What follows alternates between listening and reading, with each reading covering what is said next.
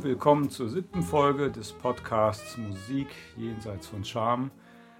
Äh, Wege zum befreiten Spielen. Wir setzen die Folge vom letzten Mal fort. Viel Vergnügen. Also du hast es jetzt nicht nur als ein Abwatschen empfunden, sondern es hat dich motiviert. Mm, naja, es hat mir die Notwendigkeit gezeigt, mich mit essentiellen Dingen auseinanderzusetzen. Ne? Und, Und, wie hast du das dann gemacht? Was hast du dann anders gemacht? Ähm, ja, ich habe riskiert. Ich habe viel mehr riskiert. Und ich habe angefangen tatsächlich auch äh, zu, zu singen viel.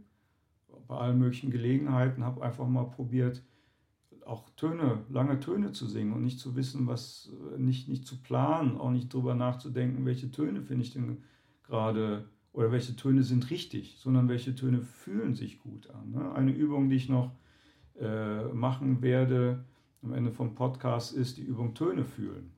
Mhm. Ja, das, äh, solange man Töne fühlt, ist eigentlich alles, geschieht alles von alleine. Ähm, in dem Sinne konnte ich nicht viel üben. Lee hatte eine, eine Übung mir gezeigt, äh, wo er sagte, äh, dass ich zu einer bestimmten Melodie oder von der Melodie vom Standard neue Melodien dazu assoziiere. Ne, wenn ich jetzt zum Beispiel da da äh, von Stella by Starlight da da do da da bam singe, wenn ich dann sage, okay, was fällt denn dir ein? Was fallen dir da für Töne für ein? Wenn ich jetzt anfange fange zu überlegen, okay, ich kann jetzt da, da, di, da, di, da äh, oder da, di, da, da. Wenn ich anfange zu konstruieren, dann ist das, äh, ähm, dann ist das nicht mehr lebendig, ja, sondern ist es eher äh, aus dem Gefühl heraus, wenn ich jetzt die Straße runtergehe und ich singe da, da, di, di und da, boom, di, bu, du, da, ba, ja, du und da, bu, di, da, dam dann sind das jetzt Melodien, die habe ich mir nicht zurechtgelegt, sondern die kommen zu mir, mhm. weil es auch um nichts geht. Ja, mhm. ich habe jetzt äh, auch hier zum Beispiel, dass ich im Podcast singe, dass ich, mich, dass ich das zeige, ist auch etwas, wo ich mich äh, ungeschützt zeige, mhm. ne? weil ich mhm. bin kein Sänger, die Intonation war jetzt bestimmt nicht irgendwie vorbildlich und trotzdem habe ich Spaß dran. Mhm. Ähm, und, und ich habe jetzt auch nicht das Kalkül gehabt, dass ich äh, meine Zuhörer damit beeindrucke.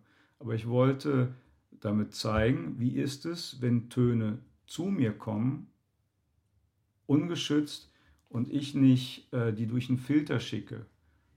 Von wegen genügen die irgendwelchen Ansprüchen. Mhm. Nebenbei äh, gesagt finde ich das eigentlich ziemlich furchtbar, wenn ich mitkriege, wie, jetzt fahre ich meinen Kolleginnen und Kolleginnen in den Rücken, äh, wie, wie Jazzgesang oder Improvisation im Gesang unterrichtet wirst, da habe ich das Gefühl, dass die versuchen, bessere Instrumentalisten zu werden. Dann wird dann mhm. zum Beispiel äh, geübt, eine bestimmte, einen bestimmten Ton in der Akkordstruktur zu, zu, zu treffen. Für die Jazzer zum Beispiel, man alteriert die B5 zu singen.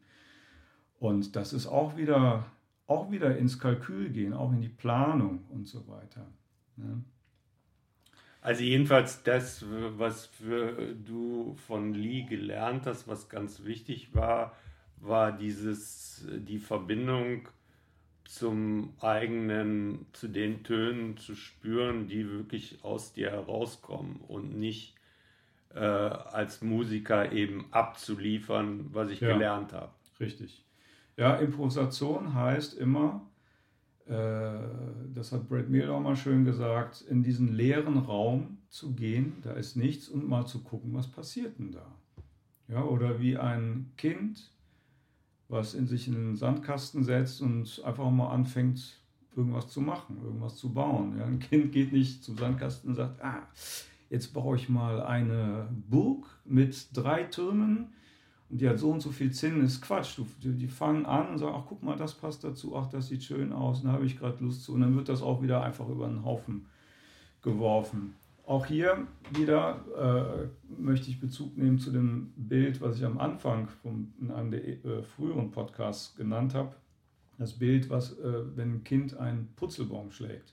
Das macht es aus der puren Freude heraus. Und wenn es dann merkt, aha, ich äh, kann damit Applaus bekommen, dann wird als nächstes äh, ähm, wird das Kind aus dem Bedürfnis nach einem Applaus heraus den Purzelbaum machen. Das heißt, der Akt des Purzelbaummachens selber ist dann nicht mehr wichtig. Und da nochmal äh, durch die Begegnung mit Lee ist mir dieser Shift so klar geworden. Und Lee hatte das unbedingte, hatte, hatte ähm, die unbedingte Forderung, dass ich mich ganz dem hingebe.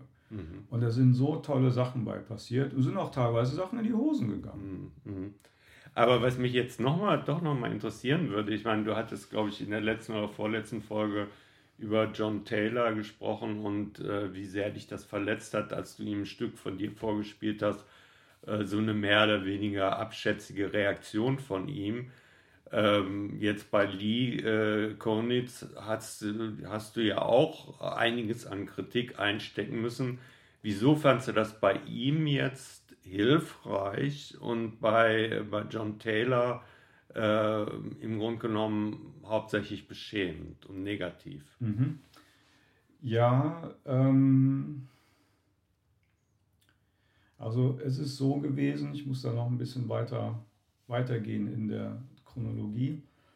Ähm, das ist mir nach einer Weile tierisch auf den Sack gegangen, sage ich mal so. Ich wusste einfach nicht, was Lee meinte. Ich habe mir, äh, ich habe hab wirklich äh, so viel Anstrengung reingelegt, um zu verstehen, was er meint und so weiter und so fort. Und hier und da war er dann mal so halbwegs zufrieden mit dem Konzert.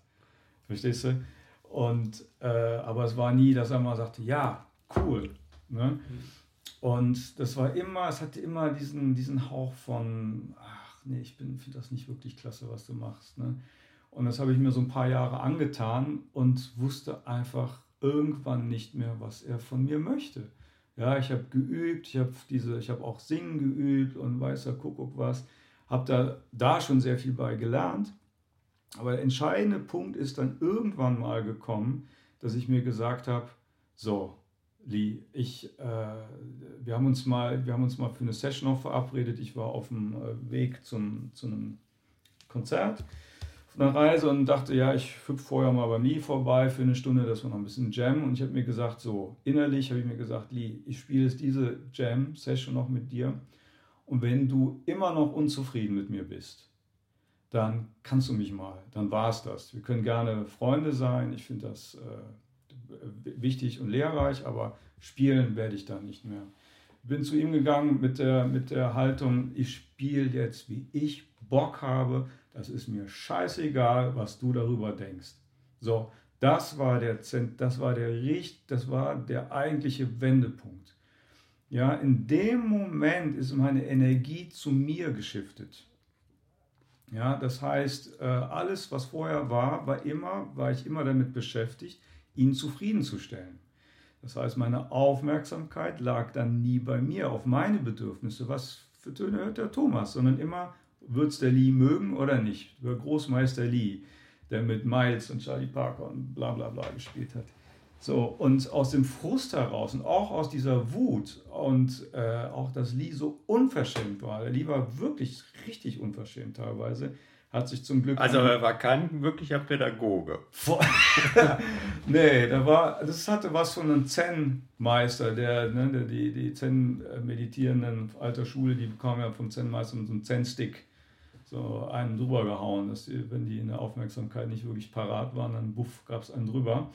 Und das war so richtig volle Pulle einer, äh, der, der hat mich also richtig in den Hintern getreten. Und ich war irgendwann so abgenervt davon, dass ich willens war, das alles gehen zu lassen und sagen, du kannst mich mal. So, und dann haben wir gespielt. Ich habe wirklich, war mir alles egal. Ich habe einfach ganz spielerisch, habe einfach so gespielt, wie mir der Schnabel gewachsen ist. Und dann kannst du mal raten, was passiert ist. Lee sagte, ja, Mensch, das war ja toll. Ich dachte immer, dass du so spielst eigentlich. Warum spielst du nicht direkt so? und, und, dann, und dann da hätte ich jetzt alles für gegeben, wenn mich da jemand fotografiert hätte in den Mund. Ich glaube, meine Kinnlade ist bis auf den Boden runtergeklatscht. Ich dachte, wie konnte ich so dumm sein, das zu übersehen? Ja, dass äh, ich eigentlich nie auch äh, für ihn spürbar war als Spieler. Mhm. Ja, das heißt, die ganze, ganze Zeit wollte er genau das von mir. Er konnte es natürlich nicht formulieren, ja, weil er kein Pädagoge war. Ne? Aber das habe ich so verinnerlicht und äh, ab da hat es einen Riesenshift in meinem Spiel gegeben, weil ich da wirklich merkte, so es kommt darauf an, welche Töne kommen zu mir und nicht, das ist zum Beispiel, ich habe ja so eine spirituelle Mentorin, die Pia, und die sagt immer, wenn wir meditieren, wir meditieren in Indien auch gerne in Rishikesh, in so einem Ashram, da fahren draußen die, die, die Laster vorbei, es ist tierisch laut. Und sie sagte immer, lass den, lass den Klang zu dir kommen, geh nicht zum Klang hin. Und das ist zum Beispiel eine, eine Grundbewegung, die ich vom Lee gelernt habe. In dem Moment, wenn ich zu den Tönen hingehe, die ich spielen könnte, ist das ein aktives Tun und auch ein, da fängt das Machen an, da fängt das Manipulieren an, beziehungsweise das Kalkulieren an. Was sind die guten Töne, zu denen ich gehen kann? Äh, ich versuche die schlechten zu vermeiden. Mit welchen, äh, mit welcher, mit welchen Tönen kriege ich eine möglichst kunstvolle, tolle Melodie und so weiter. Das ist alles nicht Spontaneität, das ist alles nicht Improvisation, sondern durch den Lee und halt durch die Pia habe ich gelernt, die Töne zu mir kommen zu lassen. Ich schicke die nicht durch einen Filter. Was ich interessant finde, du beschreibst äh, Lee Konitz im Grunde genommen wie einen Zen-Meister und äh, nicht wie einen Jazzpädagogen. Das heißt, äh, das ist also durchaus auch ein Lernprozess, äh, der jenseits der üblichen Pädagogik stattfindet und vielleicht äh, sogar bei dir jedenfalls äh, zu wesentlich tieferen Erkenntnissen geführt hat. Kann ja, man das so sagen? Das kann man auf jeden Fall so sagen. Wobei ich jetzt äh, das als, als Methode immer noch ziemlich brutal finde. Und ich habe mir zum Ziel gemacht, äh, dass dieses Wissen ein bisschen äh, sanfter und zugänglicher zu vermitteln. Es ist ja auch einfach, man, man hätte es so, Ali hätte ja so einfach beschreiben können, was er möchte. Ne, der hätte ja auch sagen können, äh, nee, ich will nicht, dass du mich bedienst. Ich will einfach, was hörst du denn? Vergiss das doch mal. Ne?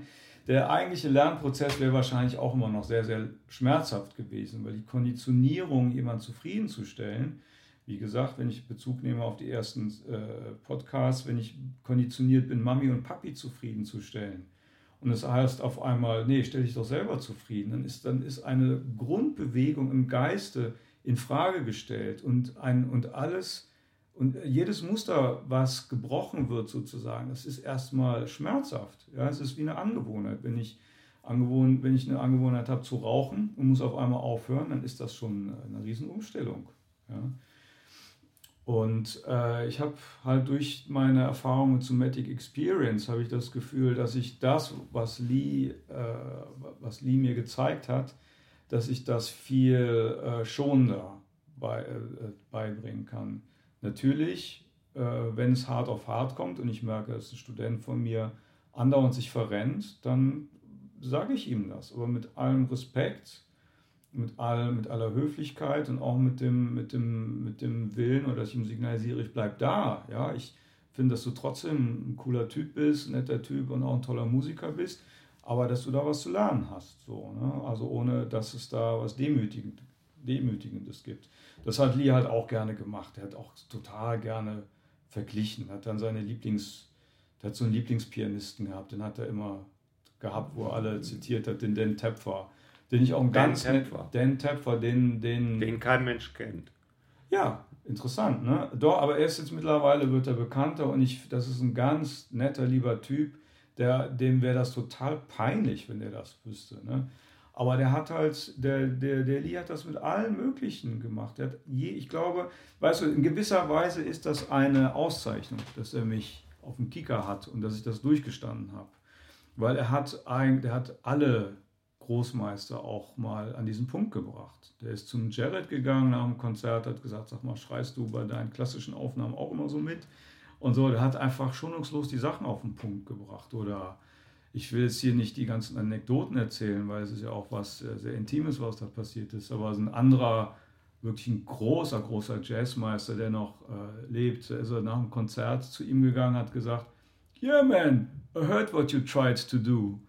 Ja, oder, oder, oder ist zum, zum anderen Kollegen gegangen, zum anderen Pianisten und sagte, du, der den Tepfer, der orchestriert meine äh, Linien, meine Melodien so schön, kannst du das nicht auch machen? Ja, das heißt, was, was da passiert ist, der stürzt die, die Leute erstmal in eine tiefe Krise. Und gleichzeitig aber immer nicht aus dem bösen Willen heraus, jemanden zu verletzen, sondern seine Absicht war immer zu zeigen, guck mal, hier bist du nicht wirklich im Kontakt mit dir, mit der Musik und mit mir in der Musik. Das kann man natürlich alles viel besser äh, äh, kommunizieren, aber der, der Weckruf, der Weckeffekt dabei ist größer so, ne? weil, weil du stehst dann erstmal und denkst, was ist jetzt los? Was soll ich machen? Das heißt, dir wird ein bisschen auch der Teppich unter den Füßen weggezogen und da fängst du an, ungeschützt zu reagieren. Aber es ist natürlich auch irgendwo mehr oder weniger der fast übliche Umgang im amerikanischen Jazz, dass man so miteinander umgeht, was eben ein Geschäft voller Härten ist. Also wenn du zum Beispiel an diese Geschichte denkst von Joe Savinu mit Jacob Pastorius, der ihm ganz stolz sein neuestes Bandprojekt vorgestellt hat, vorgespielt hat im Flugzeug und äh, Joe Savinu nur sagte, it sounds like a college band. Ne? und, äh, und der am Boden zerstört war. Also ja. die, diese Art von Demütigung ist ja also überhaupt keine Ausnahme. Ne? Es, ist, nee. es, ist, es gehört zu so einem gewissen Jazz-Machismus auch. Mhm. Ja, das kann man sagen. Aber äh, sag ich mal, wenn zum Beispiel Savino sagt, ja, das klingt wie eine College-Band, die, die Frage ist halt immer, es gibt natürlich auch Arschlöcher und die wollen dir wehtun und die wollen nicht runterputzen. Aber äh, viele, ich glaube, so wie es klingt, wenn Joe Savino das gesagt hat, dann meint er da etwas, da meint, dann habe ich das Gefühl, er meinte etwas, das in dieser Musik von Jaco Pastorius ein gewisses Bemühen lag. Ja, und ein Bemühen, was weg von der Musik ging, so klingt das für mich.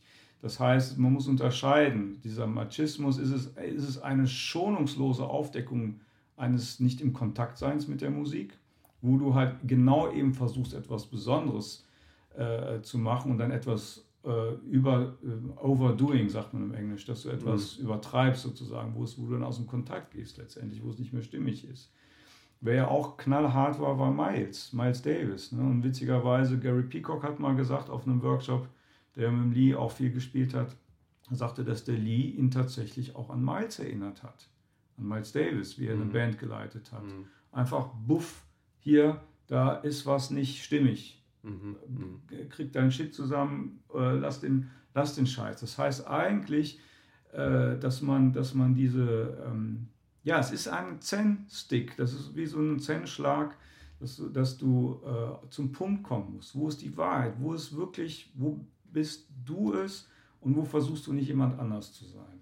Das ist die, das war die, die Grundlehre. Und jedenfalls seit diesem Erlebnis, wo ich, wo ich mit ihm gespielt habe und ich sagte, ich mache das jetzt so, wie ich Bock habe, da habe ich das Gefühl, bin ich wirklich angekommen in mhm. meinem Spiel. Und da habe ich auch verstanden, dass das der, der gleiche Platz ist, wie, keine Ahnung, wie die Großmeister gespielt haben. Und ich habe ja das, das Glück gehabt, mit ein paar Großmeistern zu spielen. Und das Interessante ist, dass die sich ja nicht jetzt, die haben sich teilweise krass vertan, die haben sich krass verspielt. Wer denn zum Beispiel? Äh, buh, ja, ich weiß gar nicht, ob ich das jetzt, ob ich das jetzt erzählen darf, aber keine Ahnung. Ich habe hab mit Mark Murphy gespielt, mit, äh, mit, mit dem Mark Johnson, dem Bassisten von Bill Evans, und denen sind krasse Sachen passiert auch. Ne? Einfach so, wo man sagt, so, mein Gott, in der Hochschule hätte es einen drüber gekriegt. Aber das Interessante war, war, es war denen egal. Die haben es mitgekriegt und haben sich ganz schnell wieder in den Kontext rein äh, begeben können. Oder in den Flow wieder zurückbegeben können. Das war der Unterschied, würde ich sagen. Die hatten einfach keine Angst, äh, falsch zu liegen. Und haben sich gezeigt. Das heißt, als Künstler waren sie spürbar. Und wenn ich eine Erfolgsformel rausgeben sollte, ob jemand, äh, also wenn ich sagen würde, wie kann ich das äh, ähm, als, als ein Rat geben, würde ich sagen, Erfolg kannst du als Künstler nur haben, wenn du dich wirklich zeigst.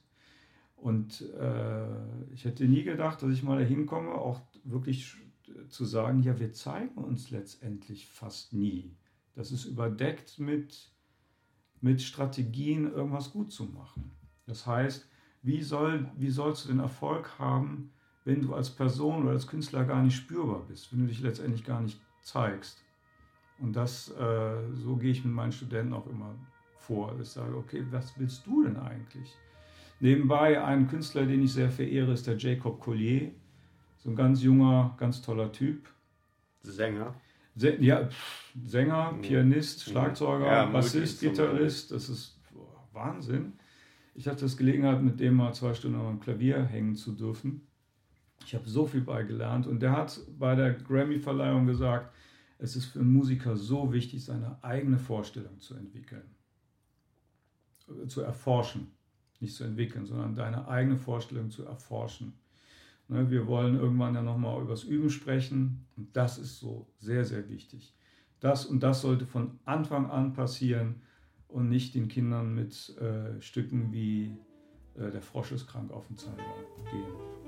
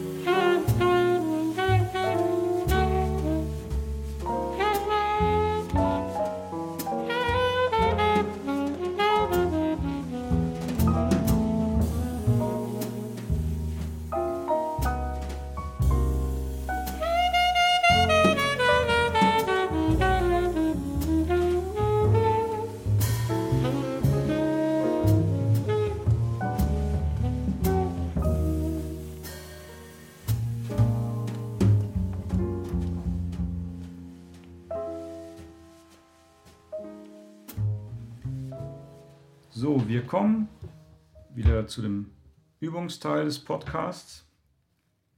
Ähm, der letzte Podcast hatte, hat keinen Übungsteil, weil wir die, äh, den Podcast geteilt haben. Ähm, ich gebe an der Uni in Wuppertal gebe ich einen Kurs, der heißt äh, Musik und das Nervensystem, Lampenfieber-Kurs sagen die Studenten auch gerne. Und da machen wir eine Übung, äh, wo wir unsere Glaubenssätze aufschreiben. Ne, das heißt, wenn wir äh, am Instrument sitzen, wir haben eine Prüfung oder ein Konzert, dass wir dann äh, aus dem Gedächtnis heraus aufschreiben, was, wenn es nicht gut läuft, was sind so Glaubenssätze, die dir durch den Kopf gehen. Ne, zum Beispiel habe ich hier so ein paar aufgeschrieben. das sind also dann die negativen Glaubenssätze. Jetzt sitze ich in der Tinte. Ja? Oder es geht um Leben und Tod, es ist existenziell. Oder du fühlst maximale Anspannung oder ich fühle maximale Anspannung. Ein anderer Glaubenssatz von einem Studenten war, ähm, alles geht den Bach runter. Und ähm, anderer Glaubenssatz, äh, der beste ist, du Loser, es ist peinlich, was du hier machst. So, und ich habe das Gefühl, Gefühl, dass bei unseren Zuhörern, Zuhörerinnen und Zuhörern es wahrscheinlich keinen gibt, der nichts mit diesen Glaubenssätzen anfangen kann. Also jeder, äh, ich muss, hier der Michael sitzt mir gegenüber, er musste ein bisschen schmunzeln, ein bisschen lachen. Also ich kann nur von meiner Seite aus sagen, ich habe das, äh, jeden von diesen Sätzen, mit dem bin ich extrem vertraut. Und jeder, der sich mal bei einem Konzert, in der Prüfung oder im Vorspiel vertan hat, der kennt diese, diese, diese Gefühle, diese Peinlichkeit und diese Scham. So, die Übung ist jetzt, dass ihr solche Sätze euch mal notiert aus dem Gedächtnis heraus oder wenn, ihr jetzt, wenn euch nichts einfällt und das nächste Mal, wenn ihr Musik macht äh, und euch kommt so ein Satz das, äh, oder euch kommt ein Gefühl, dass ihr versucht, das in einen Satz umzuwandeln, dass ihr es aufschreibt, zum Beispiel wenn wir nochmal rauspicken, den Satz, jetzt sitze ich in der Tinte, und dann überlegt, was wäre der positive Gegenentwurf zu diesem Satz? Ja, was wäre das komplette Gegenteil, was die Situation, ähm, nicht um die Situation schön zu reden, sondern wie kann ich die Situation auch anders betrachten? Ich habe mir hier aufgeschrieben von diesem Studentin oder Studentin, war jetzt sitze ich in der Tinte, der positive Gegenentwurf Entwurf war, ich bin mitten im Spiel. Ja, und Spiel beinhaltet ein, dass es klappt oder dass es nicht klappt. Das ist das Spiel. Ja, sonst würde es ja nicht spielen heißen, sondern richtig machen oder ganz toll machen. ähm, würde es zum Beispiel nicht heißen, ich übe jetzt Klavier spielen, sondern ich übe Klavier ganz toll machen. Der andere Satz, ein anderer Satz hier zum Beispiel, es geht um Leben und Tod, es ist existenziell. Äh, der positive Gegenentwurf ist, ich bin sicher, es geht ums Leben. Ja, weil auch hier der Aspekt vom Abenteuer, der Aspekt von Lebendigkeit wird angesprochen. Wenn wir den Gegenentwurf nehmen zu maximaler Anspannung, ist der Glaubenssatz und ist der Gegenentwurf maximales Abenteuer. Ne, wie wir gerade gesagt haben, mein Spiel mit dem Lee war maximales Abenteuer. Es war pures Nichtwissen. Keine Ahnung, welches Stück gespielt wird, keine Ahnung, welcher Tonart. Da wirst du gefordert, ins Abenteuer zu gehen. Und wenn du in die Anspannung gehst, dann rufst du nicht dein Potenzial ab. Der Gegenentwurf zu alles geht den Bach runter. Ne, wenn man das Bild von Bach und Wasser nimmt, kann man sagen, der Gegenentwurf ist alles fließt. Der Gegenentwurf zu Du Loser, es ist peinlich, der Gegenentwurf ist, es zu versuchen ist mutig. Ja, und das möchte ich als Abschluss in diesem Podcast mitgeben. Allein die Tatsache, dass wir uns immer wieder ans Instrument setzen, dass wir immer wieder Musik machen, obwohl wir Momente der Beschämung erlebt haben. Wir machen es immer weiter, wir, wir, wir lieben Musik so sehr, dass wir, einfach es, dass wir es einfach durchziehen. Das ist mutig. Ja, das ist eigentlich Wahnsinn, dass wir immer noch Musik machen und dass wir immer wieder trotzdem auf die Bühne gehen und wissen, wir können scheitern, wir können uns zum Gespött machen. Es ist einfach zutiefst mutig und wir müssen unbedingt anfangen, uns dafür zu würdigen. Ja? Am besten, jeder Musiker sollte es, äh, oder jeder Musikmachende sollte es auf seinen Spiegel morgens, auf seinen Morgenspiegel oder keine Ahnung, Badezimmerspiegel schreiben es zu versuchen, ist mutig. Gut, dann wünsche ich euch noch eine gute Zeit. Bis zum nächsten Podcast. Ciao, ciao.